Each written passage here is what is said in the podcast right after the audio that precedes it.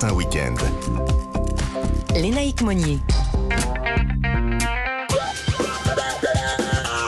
Mathieu Alterman, bonjour. Bonjour. Bah, Vous nous dites ce matin que l'automne est la saison la plus inspirante de la pop culture. Ça y est, il fait froid, il pleut, les feuilles jaunissent et tombent. Je vais retrouver le plaisir du pull en cachemire sur un pantalon en velours côtelé et le délicieux goût de la madeleine trempée dans la chicorée. Vous êtes un petit vieux, Mathieu, franchement. Les taquines, vous ne comprenez pas, l'automne dans la pop culture, c'est juste un sommet d'élégance. Le film Quand rire rencontre Sally.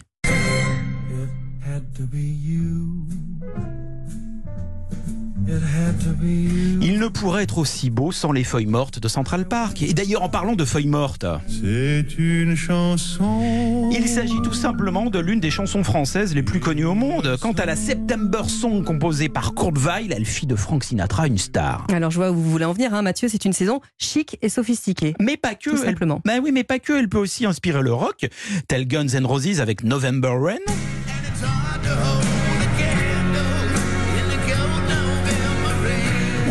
Encore U2 avec October.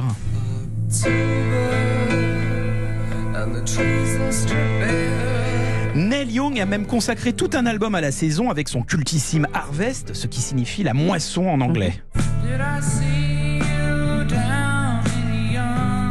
Et puis c'est vrai qu'au cinéma, les couleurs d'automne sont très très belles. Hein, à filer les plus belles peut-être. Bah, on les retrouve dans Will Hunting avec Matt Damon, Robin Williams et Ben Affleck sur les chansons d'Elliott Smith.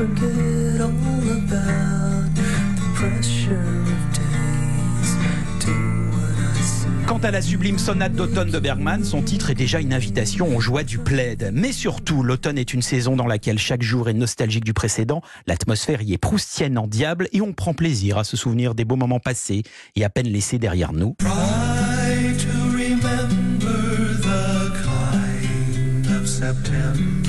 Sur ces notes contemplatives, bon dimanche Votre plaid, hein, Mathieu. Je prends mon plaid. Bon dimanche. Europe 1.